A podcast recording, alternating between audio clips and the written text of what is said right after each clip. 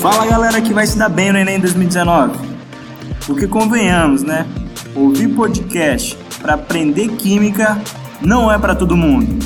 É um prazer estar aqui com vocês.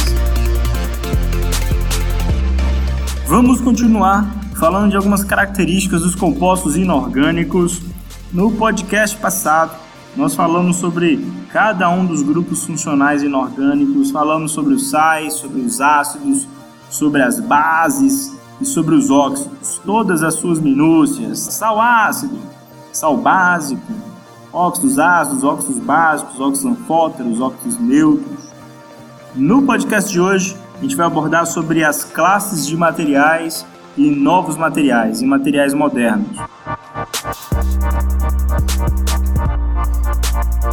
As classes de materiais são basicamente materiais metálicos.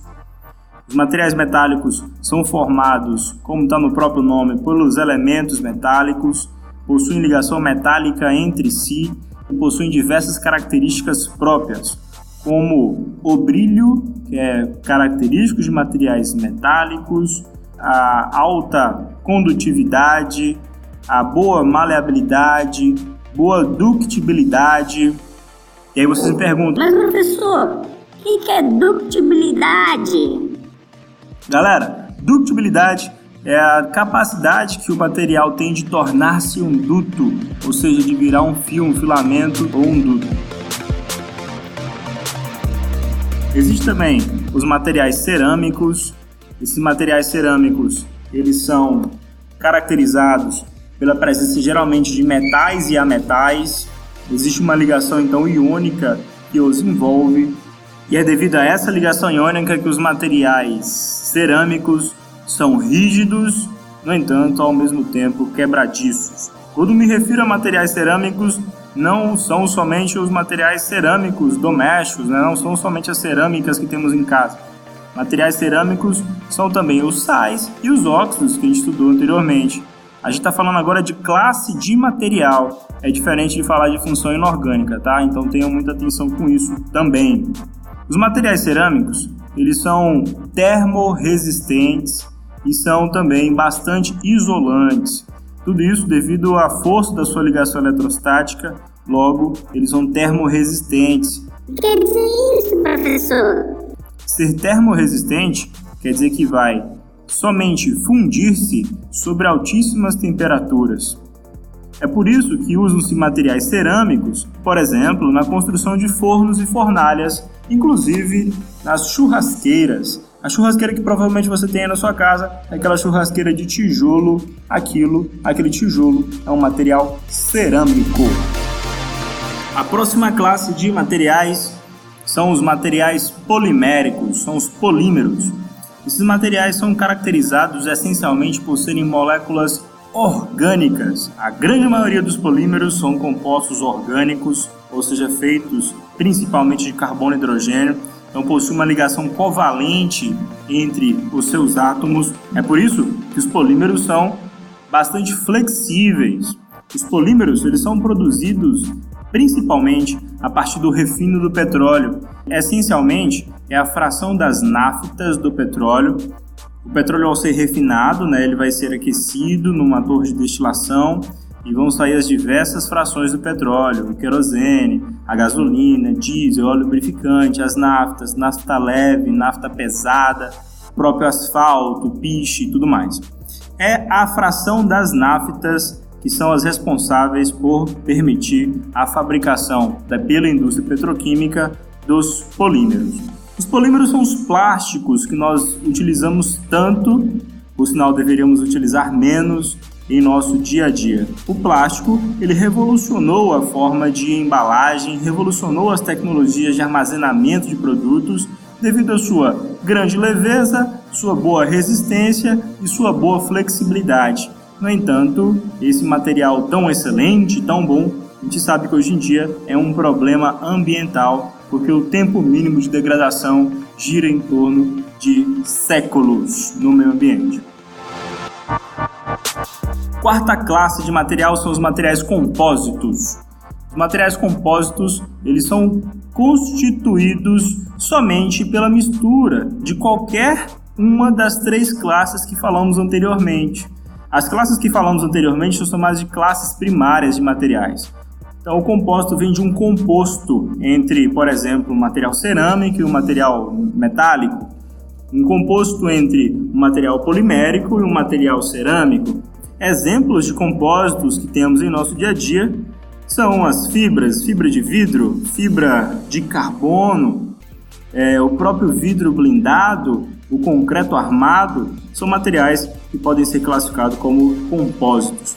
A fibra de vidro é a mistura de uma fibra, ou seja, um polímero, geralmente um polietileno, uma poliuretana, uma poliamida, junto do vidro. E um vidro SiO2, ou seja, dióxido de silício, é um material cerâmico. Misturou polímero e cerâmico é um compósito. Vidro blindado é outra mistura de um cerâmico, o vidro, com uma blindagem que é auxiliada pela mistura com filmes, com camadas de plástico, de polietileno. Assim que se faz vidro blindado, basicamente. Concreto armado. Concreto armado é a mistura do concreto, que é uma mistura de diversos óxidos, junto do ferro. Então a gente mistura um material metálico com materiais cerâmicos. Próxima classe são os biocompósitos. Os biocompósitos ou biomateriais é quando é, os materiais tecnológicos modernos possuem uma aplicação com fins humanos, quando o objetivo é fornecer um material para o organismo humano. Por exemplo, os parafusos e placas de titânio são exemplos de biomateriais, ou se o material for de síntese vegetal, é também classificado como um biomaterial. Exemplo disso é tão importante até hoje, indispensável para nossas estruturas e para os nossos materiais, nossos objetos modernos, que é a madeira. Madeira é um biomaterial essencial no nosso dia a dia. Outra classe são os semicondutores. Os materiais semicondutores são principalmente identificados por terem propriedades de condutividade que variam entre o material condutor normal e um material isolante. Os materiais semicondutores possuem a característica de serem susceptíveis à variação de temperatura em relação à sua condutividade. Esses materiais eles podem inclusive se tornarem materiais supercondutores ou isolantes a depender da temperatura de trabalho. Essa lógica da temperatura influenciando em condutividade a gente não vai poder explorar nesse momento, não costuma cair no Enem, está relacionado com a teoria de bandas. Exemplo de material semicondutor moderno é o nióbio, nióbio que o nosso presidente Bolsonaro é, tanto pregou a sua preservação durante a sua campanha, apesar de que atualmente o governo já tem uma política mais liberal.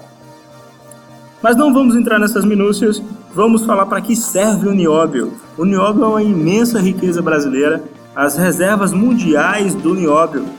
Quase 80% de todo o nióbio do mundo é brasileiro.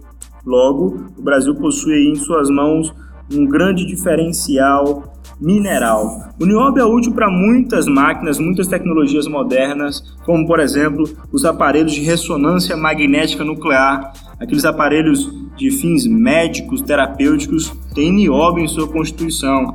Outro exemplo de aplicação de nióbio é em aparelhos mais tecnológicos, como por exemplo é, aceleradores de partículas, é, sensores modernos, sensores de energia, de radiação eletromagnética, têm nióbio em sua constituição. Basicamente, já que a gente tocou nesse assunto, aceleradores de partículas servem para acelerar prótons ou nêutrons, acelerar fragmentos de átomos bem próximo à velocidade da luz, e quando há, de fato, a colisão entre essas partículas, o resultado da colisão é emissão energética. E aí essa emissão energética vai oportunizar a identificação de algumas características da origem daquela matéria e serve de origem para muitos outros desenvolvimentos, inclusive a criação de novos fármacos, novas tecnologias de exame laboratorial, identificação de tumores, é uma tecnologia essencial. Próxima classe de material são os nanomateriais. Os nanomateriais são materiais modernos, geralmente sintéticos, feitos em laboratório, que possuem em sua dimensão a ordem do nanômetro. Quando a gente fala de nanômetro, pessoal, equivale a 1 vezes 10 elevado a menos 9 metros. Um nanômetro é 1 vezes 10 a menos 9 metros. Hoje em dia é então possível fazer pequenos robôs, né, que são nanos materiais que poderão ser utilizados em novos procedimentos aí. A nanotecnologia é uma grande área da química a ser explorada e vem sendo cada vez mais reconhecida pelo seu poderio tecnológico. Nanomateriais, basicamente materiais nanométricos. Beleza, falamos sobre todas as principais classes de materiais. Agora vamos falar sobre algumas curiosidades, sobre alguns materiais que têm grande chance de cair na prova de vocês, na prova do Enem de vocês, que são materiais modernos ou materiais muito úteis no dia a dia. Por isso, tem chance de cair na prova. Primeiro material, já cheguei a citar anteriormente, é o vidro blindado. vidro blindado, lembrem que é uma mistura de cerâmico e polímero e é um material cada vez mais utilizado, geralmente relacionado ao contexto de segurança pública. Outro material é a fibra de carbono. A fibra de carbono é composta de um polímero, geralmente um poliéster ou um polímero epóxi, sendo que esses epóxis são caracterizados pelo grupo funcional éter, lá da química orgânica. Esse polímero ele é termofixo, isso quer dizer que se você derreter fibra de carbono, não vai ser possível reciclá-la.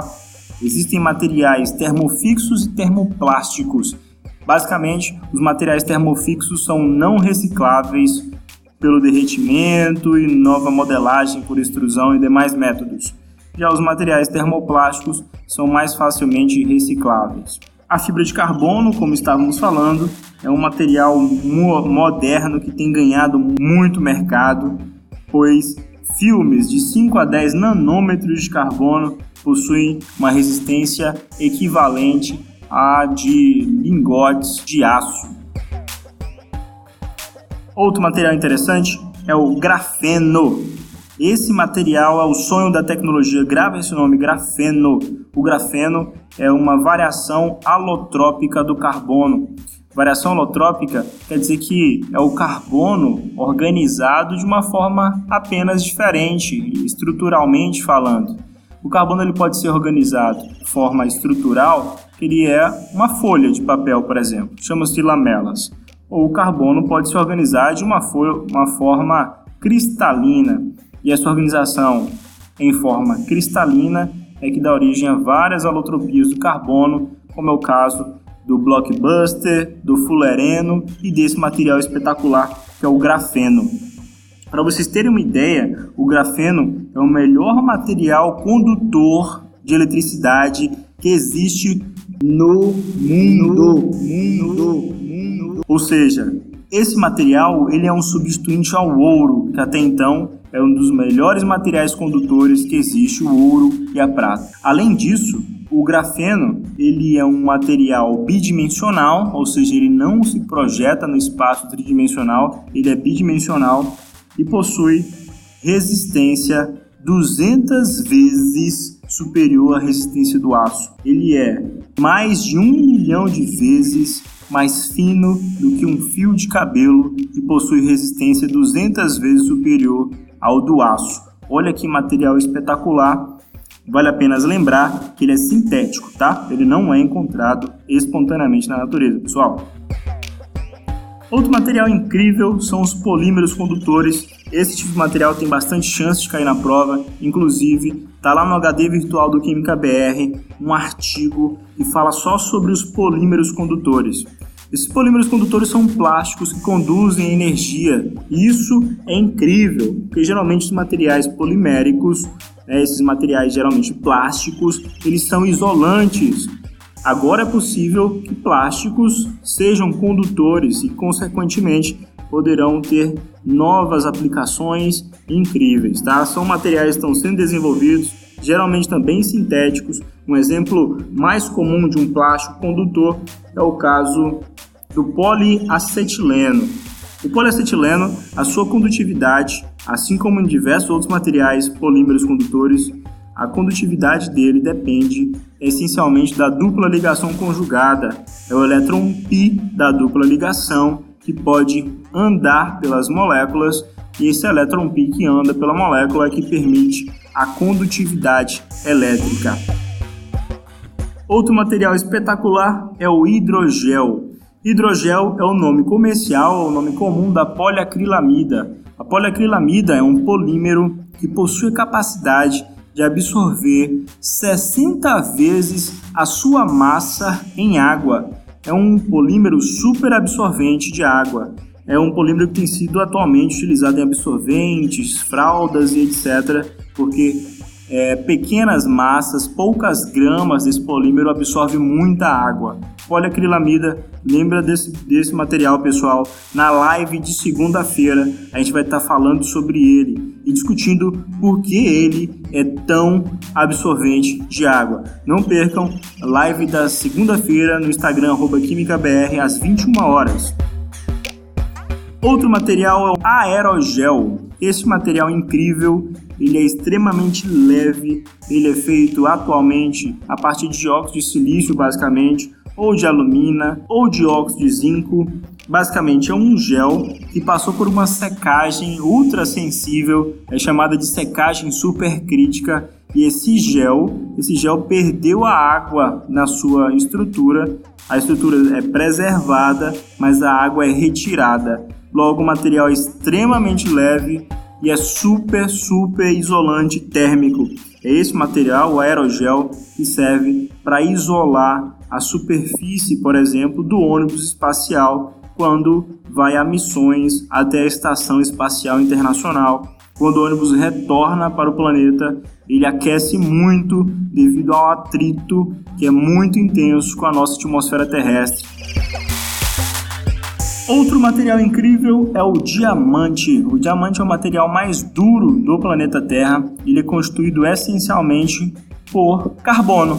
Assim como o grafeno, que é somente carbono, o diamante é somente carbono. Assim como o grafite, que você talvez esteja agora anotando as informações deste podcast, também é só carbono. A variação desses materiais são só mudanças alotrópicas do carbono.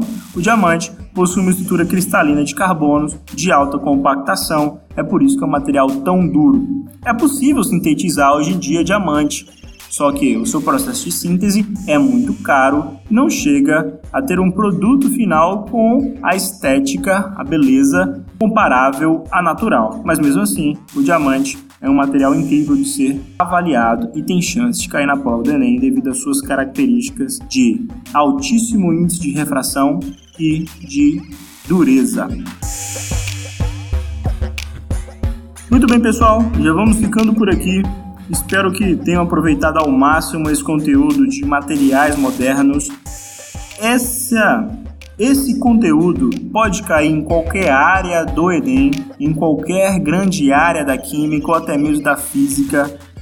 Pode ser cobrado dentro dos conceitos de química geral, dentro das lógicas de físico-química, dentro das lógicas de química inorgânica ou até mesmo de química orgânica com os polímeros.